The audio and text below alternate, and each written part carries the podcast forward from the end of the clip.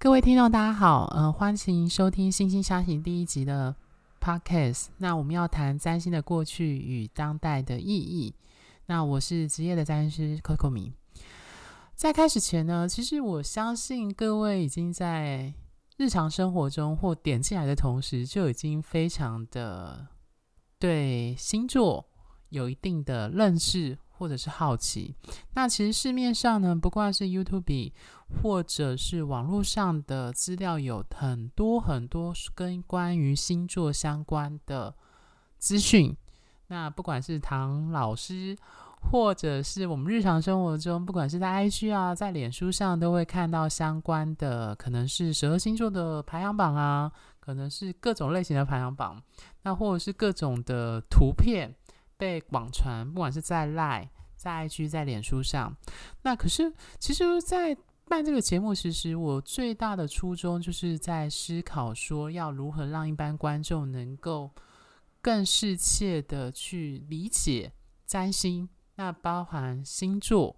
的概念，以及在日常生活中的运用。那这当中当然也包含我的期许和对各位，如果日常生活中如何使用这些概念。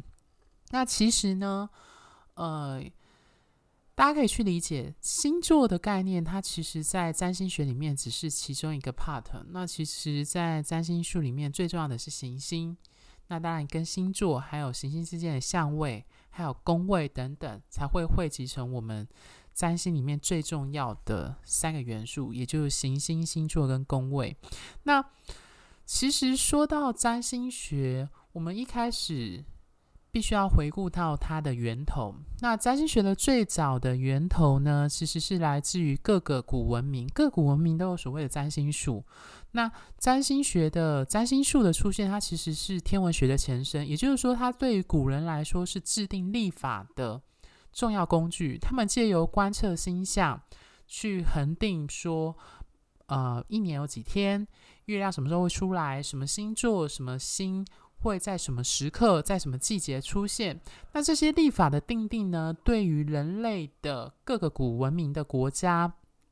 当权者都有非常重要的影响力。比如说，它会影响到呃，我们知道呃，尼罗河什么时候会泛滥啊，或者是什么时候要播种，什么时候会影响春分、秋分季节的更换。那这些都可以借由星象去衡量那个季节，那只是随着启蒙时代的改变和科学的兴起，那开始我们重新去检视，因为其实占星术的概念呢，占星学的概念，它是在于以地球为中心。那我们当然知道，现实是这个宇宙并不是以地球为中心的，地球是绕着太阳转的，而太阳是在整个星体里很小很小的一个部分。那所以这就回过头来说。呃，我们必须要去思考，到底占星学的意义，还有在当代的占星有什么意义？那我觉得，呃，占星有学其实它有不同的流派。那一般人想到占星学呢，大部分是想到是占卜跟算命，这个是事实。因为因为一般人来说，大家就会想，哦，你是占星师，你通常是帮人算命、算流年、算运势的，那是一部分。那可是其实，在当代来说，因为随着呃，我们对于各个领域，对于受到科学的影响，我们现在开始去思考事情，我们比较是用科学的观点去思考。那所以占星学它就变成一种，在一般人的眼里会变成是一种，除了算命之外，那它带有一种综艺娱乐化，然后还有世俗化的状态。也就是说，它变成我们一般人的口头上的闲聊啊，或者是讲说哦，你是什么星座？它是一种聊天开头，一种说 干话的一个很好的梗。这样，那其实呢，呃，我个人觉得，我当初会学占星学，最主要的目的是在于人这个概念。那我觉得占星学的不同的流派之间，那因为我所学的是比较偏心理占星，那你会发现，其实对星座的诠释跟理解，很大部分都已经是 focus 在人格或人格特质的这个地方，所以你会发现到说。当代对于占星的理解，也就是说，我们一般人说的星座，其实大部分是着重在，比如说某某星座的特征、特质，或者是我们可以从这个人是什么星座去判断他的人格表现，或他有什么嗜好，或什么优点或缺点。那其实这一些部分都是在于我们试图去分析，把人分类。最简单就是按照星座分成为十二种类型。那可是呢，就像我刚刚说的，占星学它不是只有星座。那如果我们如果只按照星座去分类呢，你就会发现到说它太过简化。因为其实用个简单的统计去思考，你就会发现，如果假设人只有被分为十二种，也就十二个星座，那以台湾假设台湾是将近。两千四百万好了，那大家平均一个星座大概是两百万，你应该不会相信这两百万人的个性或人格特质会一模一样。比如说全部都是母羊座，所以他这两百万人的母羊座人的个性会都一样吗？那我觉得这就回过头来说，就是因为占星的复杂度。任何一个学门的复杂度，当它要被广传的时候，它通常都会被简化。那所以，其实，在我们占星师里面，我们需要确切的出生时间、出生地点，也就是经纬度，然后去画出你的所谓的 natal chart，就是本命盘。那既有本命盘，我们才可以去推论这个人他的特征，不管是你要说他的性格，还是你要推流年运势等等。那所以，我觉得这很有趣，就是。其实一般人都大概知道，星座讲的只是一个概率，或者是我们知道，它其实只是一种概率的分法，分为十二种。我们其实都知道，我们遇过很多跟我们是同样太阳星座的人，但是他们的个性可能跟我们南辕北辙。比如说，你是一个天蝎座，你觉得你自己非常的天蝎座，可是你却发现你有很多跟你同样是天蝎座的人，他的个性不符合跟你的个性。所谓书面常讲的天蝎座的特征的特质，那我们会说，那我们还是要回到本命盘。那但是问题就在于是说，对当代来说的媒体或者是社群媒体上，你会发现，如果只很认真的用占星的。概念去谈星座的话，它会变得乏人问津。原因是因为，就像我刚刚说的，当代占星其实有进入一种综艺化跟世俗化的状态。所以对一般人来说，我们常有一句话常说嘛，就是外行看热闹，内行看门道。所以其实任何的学门都有这样的倾向。那所以对一般人来说，他们要理解。占星，或者是对他们来说，占星就等于星座的情况下，他们就只会从你的出生的月跟日，看你的太阳星座去看你是谁。所以，我们就常常会听到说：“哦，我不要再跟某某星座交往啦，因为我一直在这个星座遇到烂人。”对，那它就会变成一个简单的，你可以说它是简易的日常生活这种口头啊、聊天或交朋友的方式一种。说法，那当然，对于十二个星座的概念或理解也是因此而来。对，那但是呢，其实星座它其实，呃，它的确在占星学是有它的重要性，但在当代的描述下，它其实就会变成我们像什么，比如说得奖，谁得到什么奖，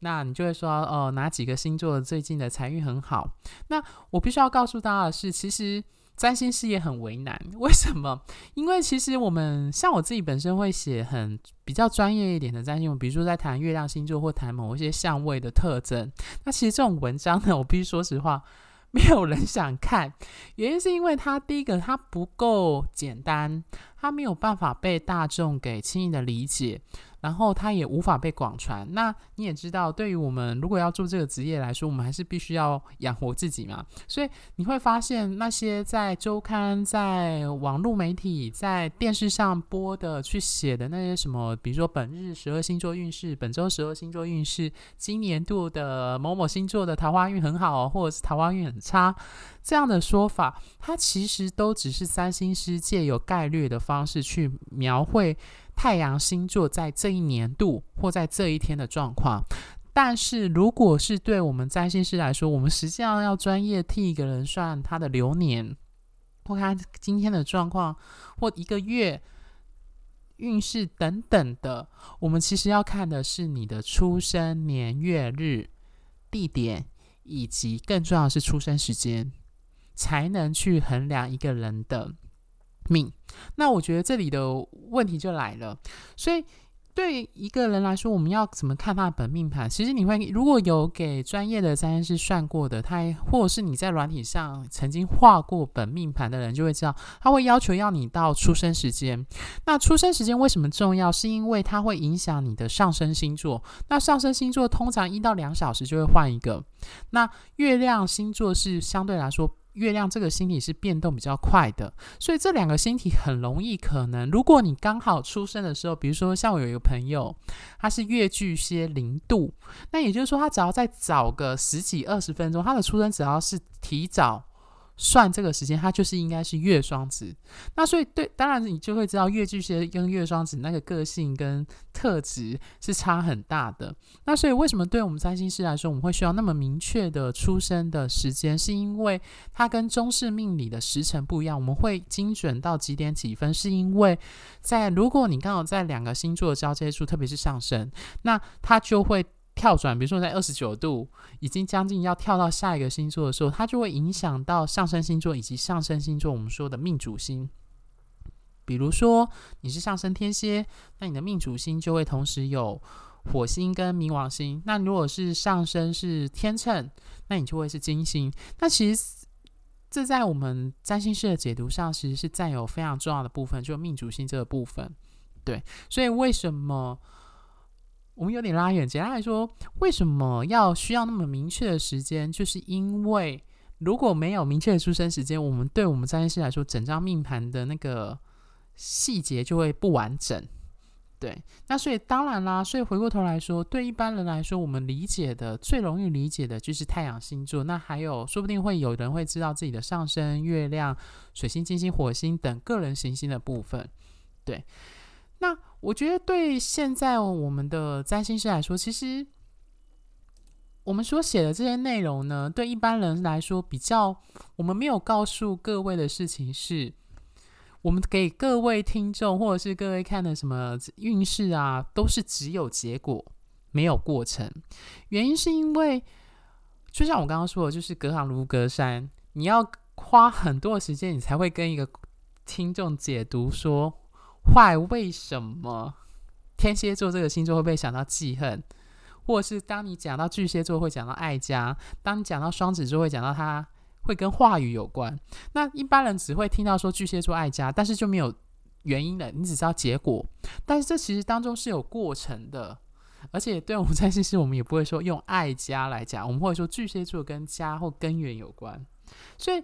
这当中的连接，它其实就是舍掉了前面推论跟我们在占星学的过程，然后去直接讲到后面的结论，让大家去理解这个部分。所以这就很有趣了，就是说，就像我刚刚说，就是你要越简化，听众才可以越听得懂。但是越简化的过程就会造成一个现象，就是刻板印象。所谓刻板印象，就是十二星座的，我们常说十二星座就是让你讲到。比如说，当你讲到母羊座，你就讲到母羊座比较冲动、比较直接；然后当你讲到金牛座，就想到金牛座爱钱等等的。那它其实这些星座的特质的由来是有原因的，只是我们只是一般人不会去理解或无法得知那个我们是怎么推到这样的过程的。好，那。呃，所以接下来就回来说，每天看的星座运势会不会有意义？我觉得这就是一个很重要的思考点，就是说，就像我刚刚说的，占星师要工作要赚钱，那他其实是搭了流行文化和世俗化和综艺娱乐的状况下，它就变成一个呃台湾社会的一种流行现象。所以就是你有人会看星座运势啊，然后让今天出门前看一下，有些人会相信，有人就会当做参考。那他其实这样子就会。它其实就已经变成一种台湾的社会文化的现象，它就已经不是单单纯纯的是问为了命理而纯命理的去占卜你的个人的状况，对。那所以这就带来了下一个问题，就是太阳星座的局限，就是就像我刚刚说的，一般人想到的星座，说某某人是什么星座，是双鱼座，是射手座，那他其实讲的都只是我们太阳落在的星座。也就我们出生的月跟日决定的，就是太阳当时落在什么星座。那太阳星座的局限，呃，对我们占星师来说，在命盘上的确太阳星座有太阳有这个星体有它的重要性，太阳星座也有它的重要性。但是它在如今在今日啊，今日它已经被总夸为一个人的全部的代表。也就是说，其实当你讲一个人的说话风格，我们应该看的是水星。或者是我们在讲一个人的安全感跟归属感，我们说的应该是跟月亮。如果跟爱情有关，我们会说的是 Venus，是金星。可是对今日大部分人来说，我们会把所有东西都丢到你的太阳星座，所以这就很有趣了。各位一定会看到很多人会说，嗯，可是我觉得我自己不像是某某星座，比如说别人都说。呃，射手座很爱好自由啊，很爱出外啊。可是我觉得我不像射手座，我很我超级宅，宅到不行，根本就不想出门。那有人就会说，哦，可能我可能刚好是在射手座跟其他星座的交接处，还是或者是还有一种说法会说，哦，因为我刚好在两个星座交接处，所以我会换会有下一个星座的特征。这个说法呢，在我们占星师的命盘上是不存在，原因是因为我们的衡量标准还是从你的本命盘去推论你的特征。而不是说你刚好在太阳落在，比如说处女座跟狮子座的交接点，或者是狮子座跟天秤座的交接点，你就会揽上另外星座特征。那除非是水星啊，因为水星通常会坐落在太阳的同一个或前后一个星座，但是其他的行星呢，都未必会因为太阳刚好在那个交接，所以它会落在那个星座。对，所以简单来说。在今日的台湾，我们一般人在说的星座都是太阳星座。那我们就试图只用太阳星座去代表这个人全部的面向，从爱情、从说话、从言语沟通、从交朋友的方式、从性、从感情、从用钱态度、金钱观，好像全部用太阳星座就可以解读。那其实大家去简单思考，我刚刚说的，就是假设今天两千四百万个台湾人好了，那每每两百万大家就是一个星座，你觉得会是都一样吗？其实怎么想都觉得不可能，因为你可能在求学过程就已经遇过很多跟你同样是太阳星座的，但是个性落差很大。对，那最后回过头来说，我还是要说，这就是占星师的难处，因为我们必须要在日常在这些东西当中去讲一个让大家能够理解、快速传播的方式。那所以当然他就会被别人说，哦，你因为讲，哦，你会讲，我们讲了很大一大堆，比如说我们讲巨蟹座，好了，我们讲巨蟹座呢，跟根源、跟安全感，它跟子宫、跟母亲、跟照料者、跟。喂食跟食物有关系，然后哒哒哒哒哒，到最后就是说我们会用它是像一个家的象征，然后最 后大家的结论就是巨蟹座的人爱家，就跟金牛座大家讲的金牛座就是爱钱，这两个结论严格来说都不算错，但是它因为简化了很多很多前面的内容，所以就是等同于说哦，它就是只有。爱钱跟爱家，但其实我们在解读上，我们不会说直接因为他是金牛座，我们就说他爱钱。因为老实说，大家扪心自问，有谁不爱钱？只是大家花钱的态度跟用钱的价值观会差很多。那这在命盘上解读上就会很有趣。因为说 这讲真的是废话，就是大家都很爱钱，但是如何用这个钱，以及用钱的态度、观念、想法。在我们的命盘上就可以看出一些很有趣的特征，对。但是如果真要说爱钱，你有谁不爱钱？因为有钱就有很多东西可能做，只是大家花钱的面向或把钱花在什么样的地方是不同的，对。只是为什么金牛座这个星座会跟钱有关系？因为这个星座是土元素的固定，所以我们会说它跟金钱、跟物质是有关系。好，那这个部分我想要留到之后再谈。就是为什么，哦，占星的十二星座的刻板印象，或者说十二星座的简略的结论是怎么出现的？我们到时候会再深入谈所有十二个星座的这方面的特征。对，那，嗯、我觉得最后呢，我还是要回回到说，就是占星学在当今当代的意义呢？我觉得他回过头，除了娱乐化开始综艺化，或者是回到比较纯粹的命理跟占卜的面面向，我觉得占星学对我来说最大的意义是它的文化象征。就是说，你会觉得很有趣，就是在我学占星的过程中，所有行星、神话故事以及所有的，比如说我们说的四元素、性质，我觉得它象征了像是一个，呃。因为它有点像是曼陀罗，或者是它有点像是整个人类或人性的缩影。比如说火土风水，比如说我们说十二星座，十二星座原型，十二个宫位，它象征人生的十二个面向，十二个领域。那我觉得这些东西呢，都构筑了我们对于人。以人为中心，这个世界思考的一个很好的切入点。那这是我学占星的最主要的初衷，因为我觉得占星学是一个跟人这个主题非常非常有密切的事物。对，那这这也是我下一篇会在谈的，关于学占星前要先理解何谓人性这件事情有关。对。好，那所以今天呢，我呃，我们的第一篇的 podcast 大家就到这里。那如果欢迎，就是各位觉得还有兴趣，对于惺惺相惜的，呃，有任何的，呃，我书讲的内容有任何的疑问，都可以 Google 搜寻 Her Star 惺惺相惜，或者是上我们的脸书 IG 来看相关的文章，都是由我自己所撰写的。那今天的 podcast 到这就到这里，谢谢大家。